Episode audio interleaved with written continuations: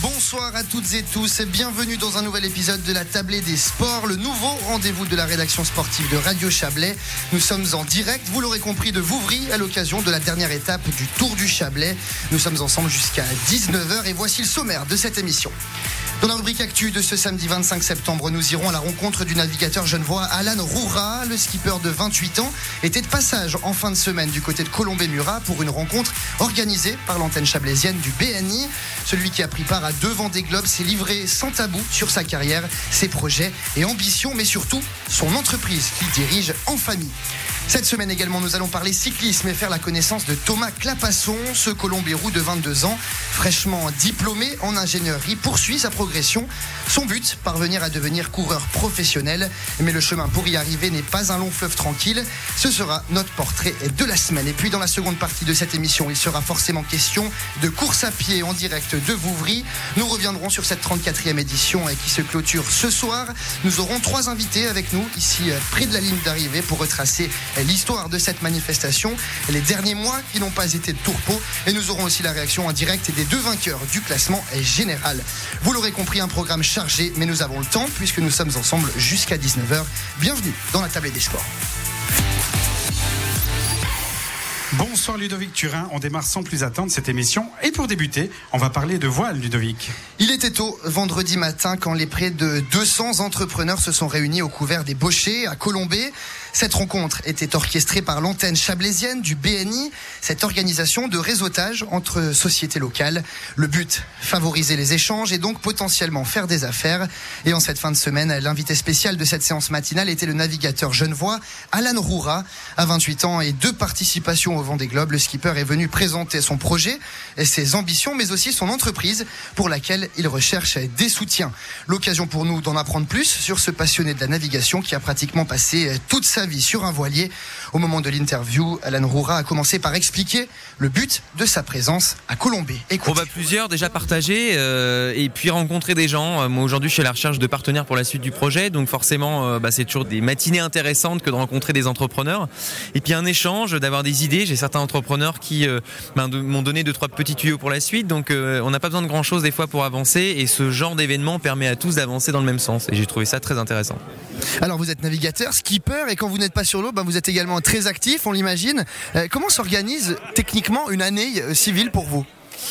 Oh bah elle s'organise, euh, comment dire, au, fil des jours parce que il n'y a pas d'année type. Euh, alors forcément, il y a des grandes courses en fin d'année, euh, ça c'est la, base des choses. Mais là, par exemple, on est sur une année de recherche de, financement pour remonter un projet.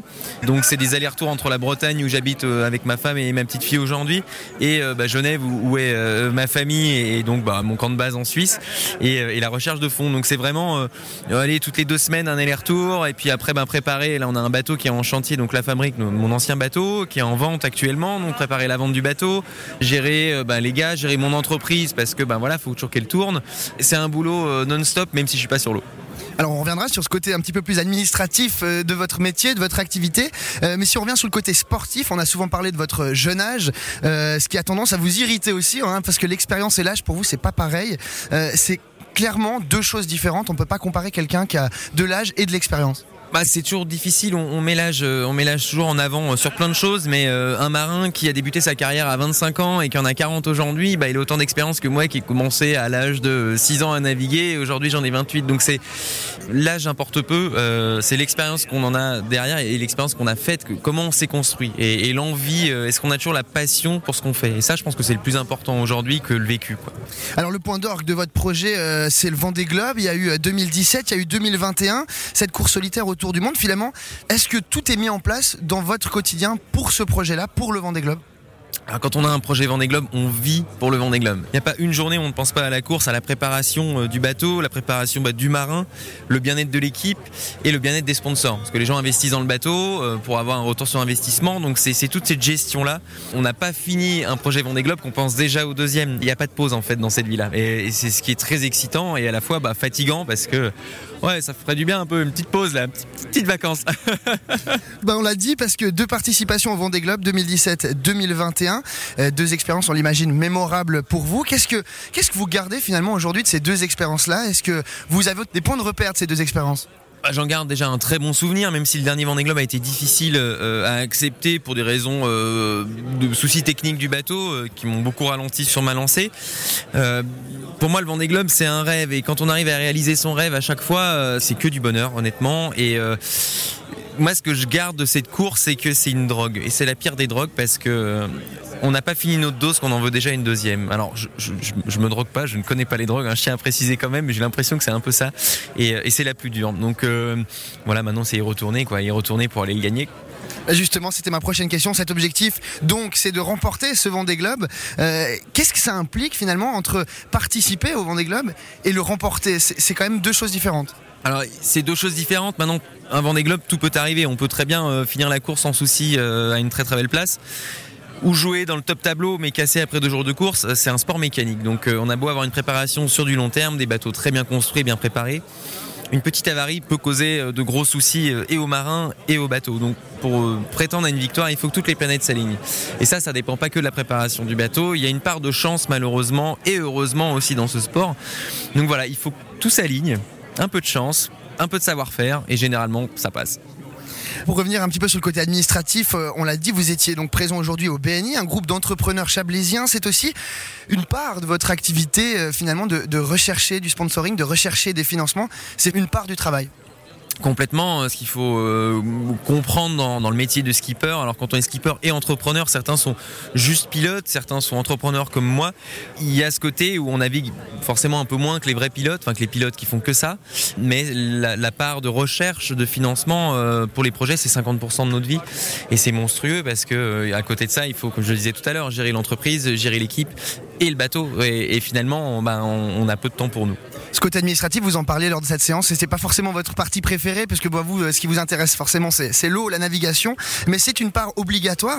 Comment on apprend finalement ces, choses-là? C'est un peu sur le tas quand on, monte une société, il y a de la paperasse qu'on ne connaissait pas. Alors il y a de la paperasse, il y a, beaucoup de choses. Alors en France, euh, surtout en France, j'ai l'impression. Euh, alors j'ai essayé de vraiment me, pencher sur, sur tout ce qui est dossier entrepreneur, etc. Et j'avoue que au fur et à mesure des années, j'ai fait que déléguer parce que euh, déjà euh, les connaissances euh, sont quand même assez difficiles à, à, avoir quand on débarque dans ce milieu-là.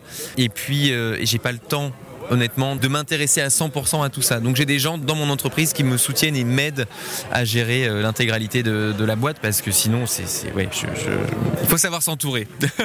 des rencontres comme, euh, comme celle d'aujourd'hui euh, au BNI, c'est important pour vous? vous. y voyez les bénéfices de pouvoir échanger? On voit échanger avec des entrepreneurs de la région, des gens qui vous donnent des conseils aussi. Vous disiez, c'est quelque chose qui est important pour vous, ce genre de, de rencontres toutes les rencontres sont importantes, que ça soit avec des entrepreneurs ou, non. Euh, euh, aujourd'hui, euh, nos projets de voile, de course au large, c'est le partage. Et, aujourd'hui, j'ai vu encore une fois plein d'étoiles dans les yeux des entrepreneurs qui ont été présents. Et, pour moi, c'est la fierté de ce que je, bah, de ce que je fais. C'est, je vends pas du carrelage ou des cuisines, je vends du rêve. J'essaie de faire rêver les gens, de les porter pendant les hivers bah, un peu tristes, un peu gris. Et, ça, c'est mon métier. Et l'important, c'est d'échanger avec, euh, avec l'intégralité euh, du, public suisse parce que bah, moi je suis genevois et l'idée c'est de refaire un projet 100% suisse. Tout dernier mot, Alan Roura, euh, avec ce prochain objectif Vendée Globe 2025, qu'est-ce qui est prévu pour vous d'ici là? Beaucoup de préparation, d'autres courses aussi? Qu'est-ce qui est au programme? Oh, bah là, Au programme, boucler le budget pour relancer la suite, acquérir un, nouveau bateau plus performant pour justement prétendre à une, très belle place sur le prochain Vendée Globe. Et là, la route du Rhum dès l'année prochaine, ça c'est le premier objectif. Maintenant, il va falloir que, encore une fois, toutes les planètes s'alignent pour réussir à avoir et les partenaires et le bateau et participer à la course. Merci beaucoup Alain Roura. Merci à vous. Et cet entretien complet avec Alan Roura sera à retrouver en podcast sur notre site internet radiochablais.ch. Et nous, on va repartir en musique. Merci beaucoup, Ludo. Pardon. On va repartir en musique tout de suite avec Dennis Lloyd et son titre The Way sur Radio Chablais.